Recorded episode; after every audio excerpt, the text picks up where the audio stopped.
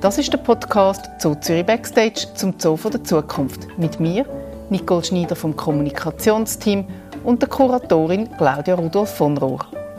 Wir erfahren, wie Gorillas, Okapis und das Zwergflusspferd in und am Wasser zusammenleben und warum es für Tiere so wichtig ist, dass kein Tag wie der andere ist. Wenn du ich essen, wo du ich essen, muss ich Futter suchen, unabhängig. Ich glaube, da, zumindest zu einem Teil, möchte ich das unvorhersehbarer gestalten. Und in dieser Folge haben noch ganz spontan zwei Gorillas mitgemacht. Die Mary und die Nyokumi.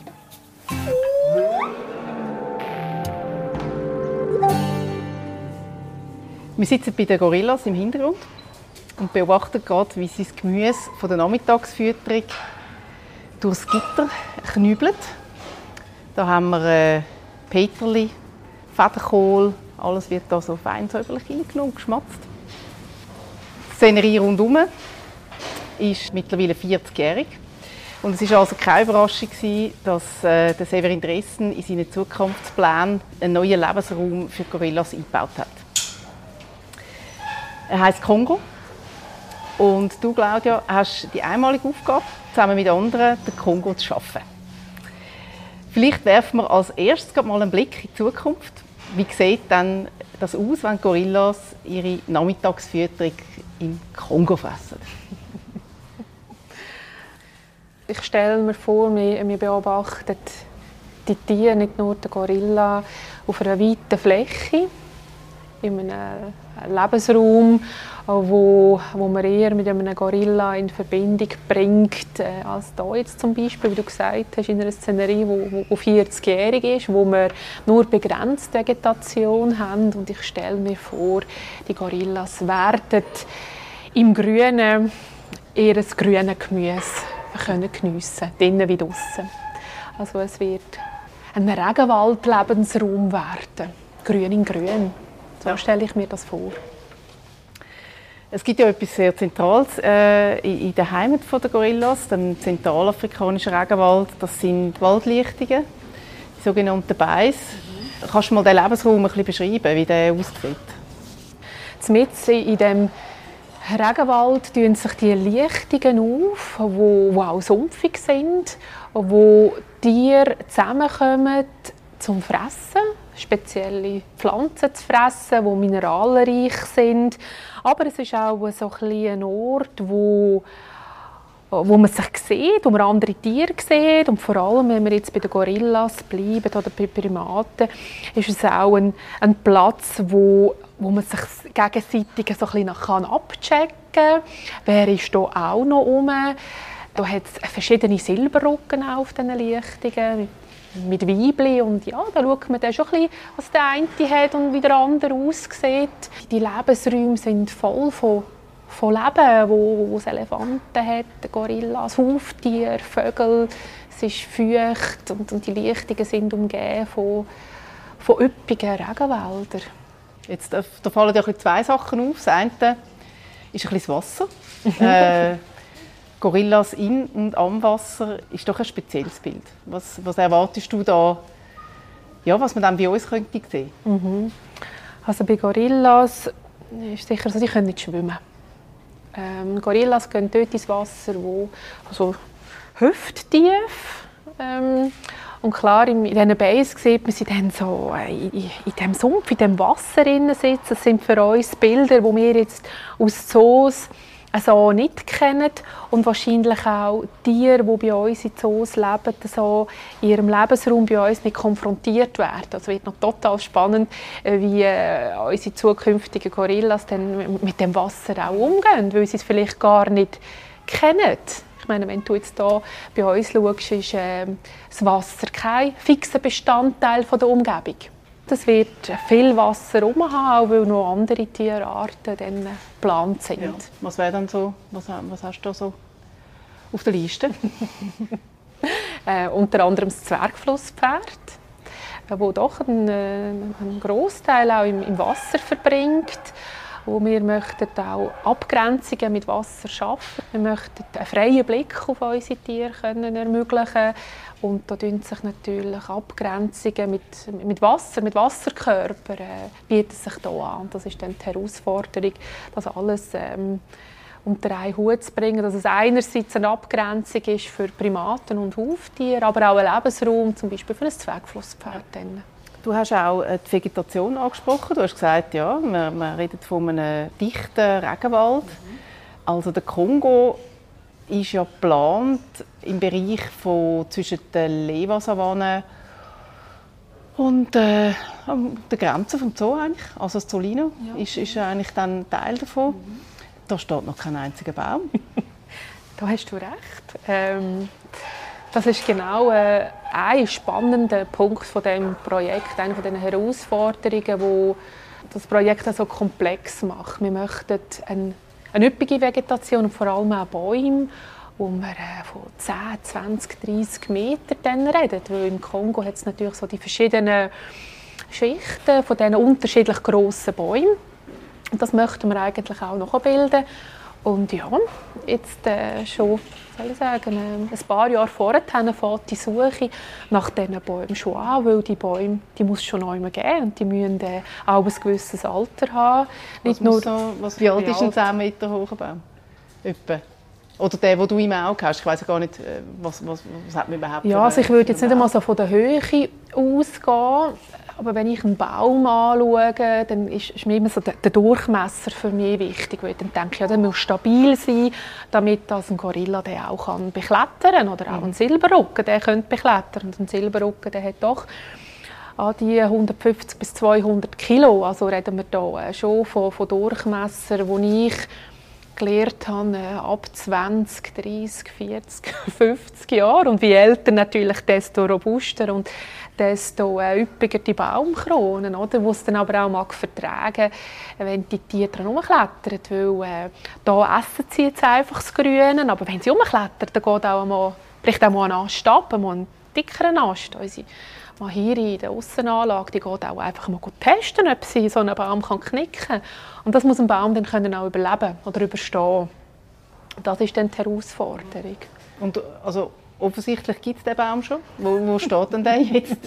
Nein, das weiß ich so konkret das weiß ich noch nicht. Habe ich einfach von einem Baum geredet, den wir getestet haben bei uns in der Aussenanlage, wo wir gedacht haben, ja mal, der hat das Durchmesser, sage ich jetzt mal, von 10, 15 cm gehabt. Das ist einfach keine Schwierigkeit Aha. für unsere jüngste äh, Gorilla, die Mahiri, mit ihren, äh, was ist sie jetzt, acht, neun Jahren.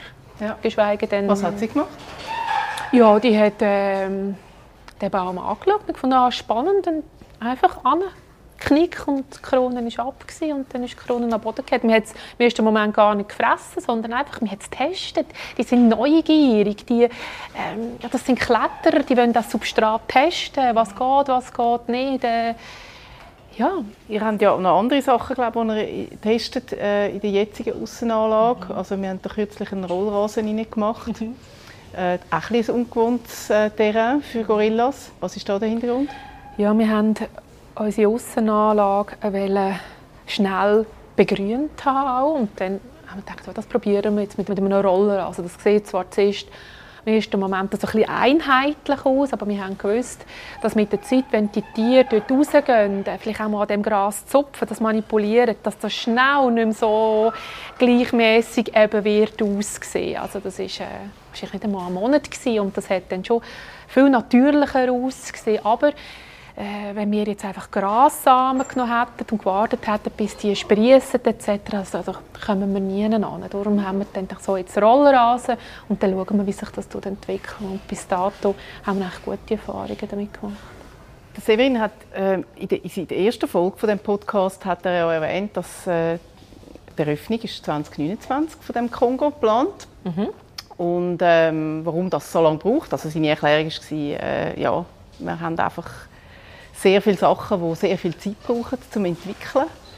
Ähm, jetzt haben wir ein bisschen etwas gehört, ja, offensichtlich muss man auch die geeignete Vegetation finden und vielleicht auch anpflanzen. Mhm. Was gibt es sonst noch, wo, du, wo einfach intensiv ist äh, in der Entwicklung für so eine Anlage? Mhm. Also wenn man den roten Faden dann mal gelesen hat, dann ist man... Du musst schnell glaub, sagen, was der rote Faden der ist. Rote Faden. Ja, das ist eigentlich ja. die Vision von Severin, wie er sich die neue Anlage oder auch den Lebensraum vorstellen tut.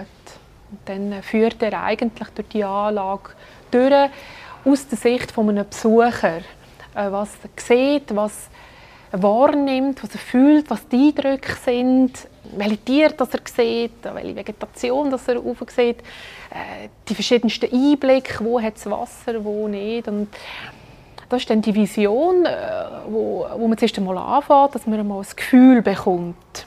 Die Visionen haben wir ja jetzt auch veröffentlicht mhm. und ähm, wer jetzt das noch nicht gesehen hat, kann äh, auf unserer Webseite unter zoo.ch/zukunft die Anlage auch schon mal anschauen, wie sie eben visualisiert ist, aufgrund von dem roten Faden, den Severin äh, definiert hat. Mhm. Also, den haben wir jetzt schon draußen, das können die Leute anschauen, aber ihr habt natürlich, äh, ihr in der Planungs-, im Planungsteam sind die Ersten gewesen, die ja. das Wir haben können. Vorlauf gehabt. Ihr habt, ja. Ja, und, und dann äh, macht man sich einmal mit dem Besuchererlebnis vertraut und, und dann aber geht es schnell, dass ich mir dann so Fragen stelle, äh, zusammen mit den Tierpflegern, ui, wie, wie kann man das managen? Und da hat es ja ganz viel, viele Tiere, die äh, zusammenleben in diesem neuen Lebensraum. Die sollen rotieren in diesen Anlagen. Ähm, es sind total spannende Vergesellschaftungen. Ja, du musst vielleicht ein bisschen sagen, was jetzt, wir haben erst das Zwergflusspferd gehört, aber äh, was haben wir dann sonst noch auf dieser Anlage so? Ja, wir haben, wie du sagst, Zwergflusspferd, Gorilla, ein Drill, und, das ist auch ein Aff? Ja, das ist auch ein Primat. Ja. Und ähm, wir haben auch, jetzt bin ich gerade ein bisschen abgelenkt, ja, weil äh, unsere Mary jetzt äh, probiert, äh, dein Mikrofon zu angeln mit ja, einem Ast. Ja. Excuse. Wir behalten das im Auge. Ja, genau. Bis jetzt ist sie noch nie erfolgreich. Gut, aber sie ähm, hat gute Du siehst, aber das ist eine der Herausforderungen, ja. die es dann äh, zu meistern gibt. Ja, ich bestehe. Ich habe das nicht doof aufgestellt, möchte ich an dieser Stelle sagen. Wir haben jetzt einfach ein Kabel, das hängt von einem Baum und das versucht sie jetzt äh, gekonnt. Gekonnt. Ja, ja, es ist viel Geschick dabei. Ja. ja. Ähm, eben, und ähm, Dokapis, die wir noch haben. Ja. Dann. Und die sollen im Idealfall alle miteinander zusammenleben. Mhm. Aber es soll auch funktionieren, wenn, äh, wenn das nicht geht. Und für das brauchen wir ganz viel Flexibilität.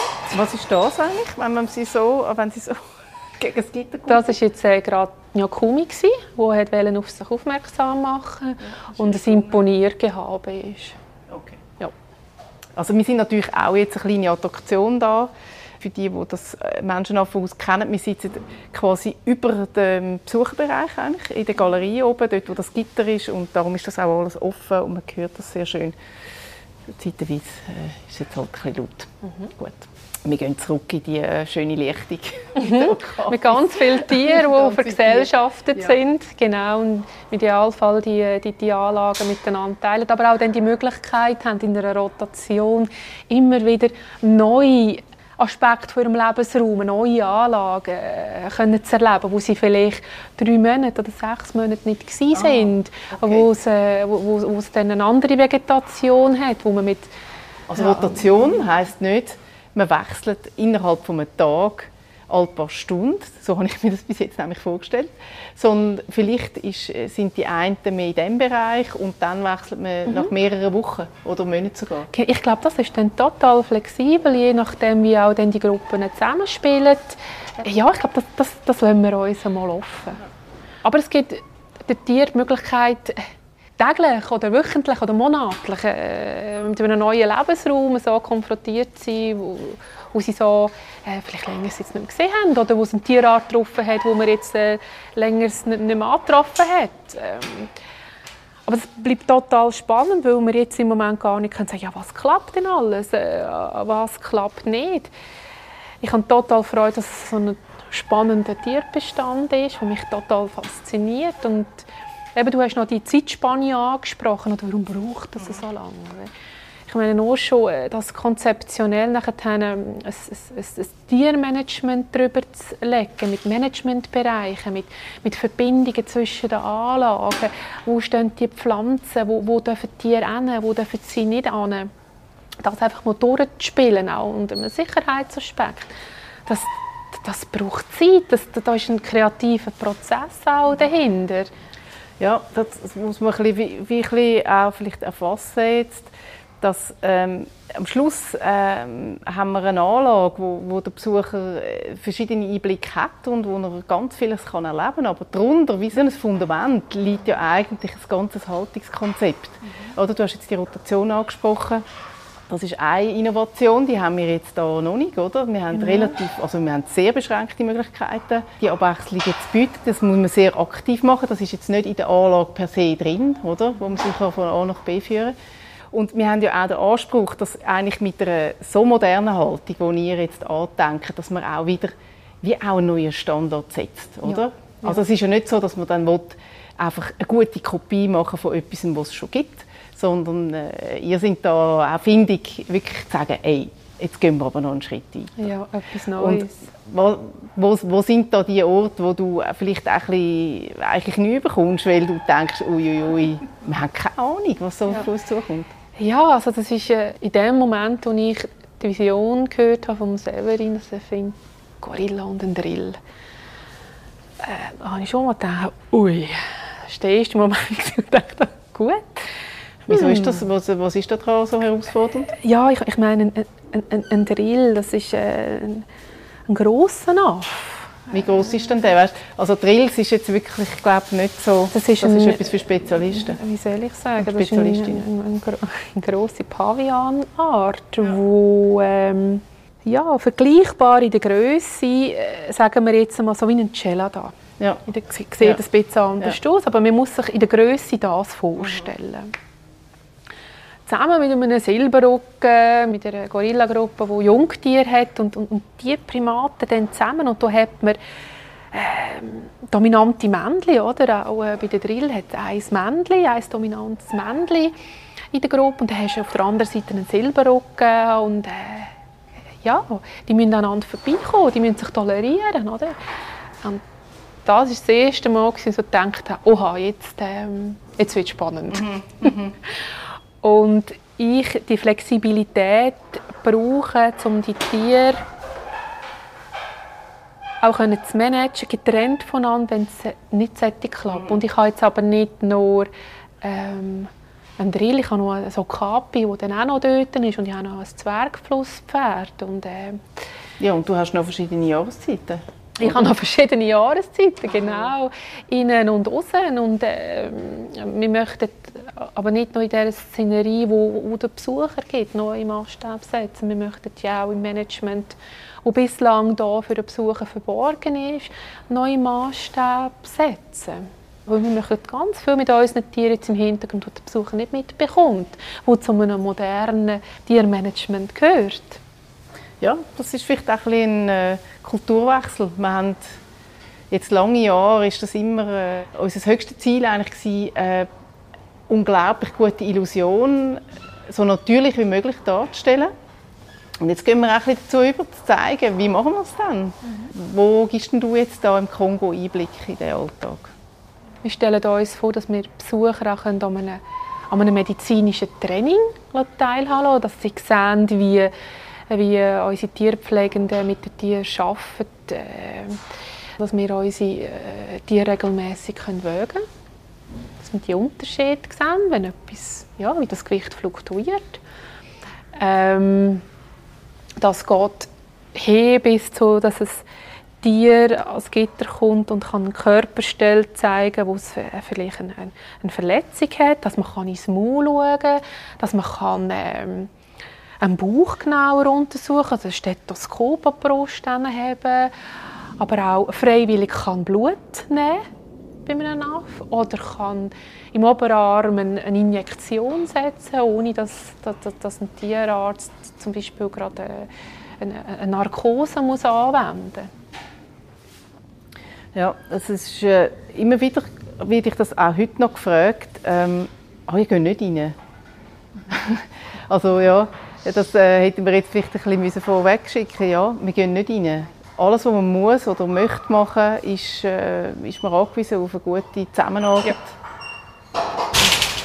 Ja, ja die Und die ist dann eben in dem Fall in Form von einem Training wird die eigentlich aufgebaut, oder? Ja.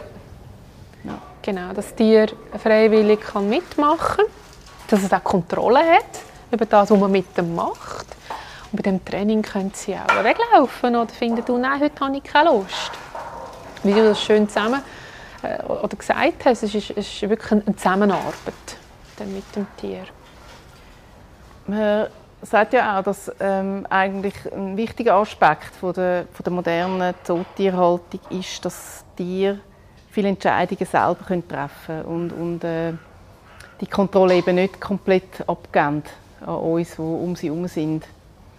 Was ist im Kongo beispielhaft für das?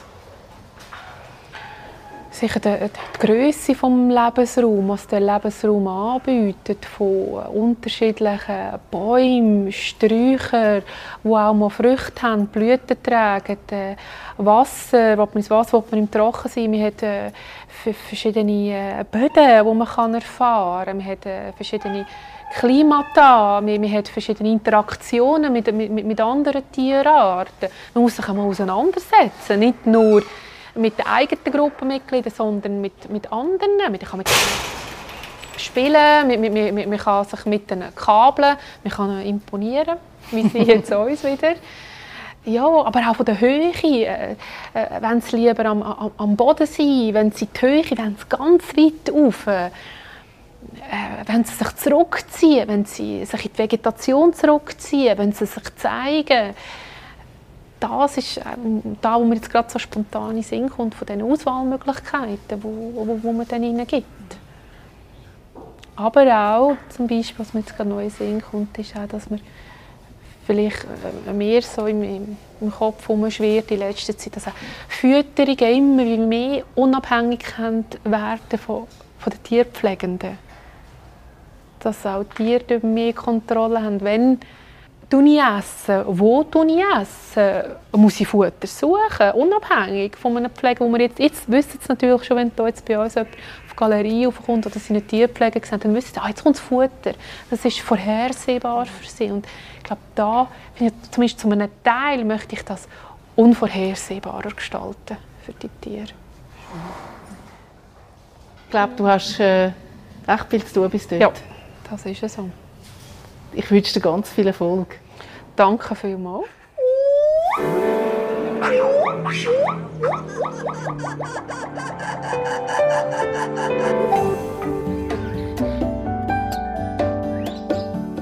Alle Folgen zum Zoo der Zukunft findet ihr auf unserer Webseite zoo.ch-podcast.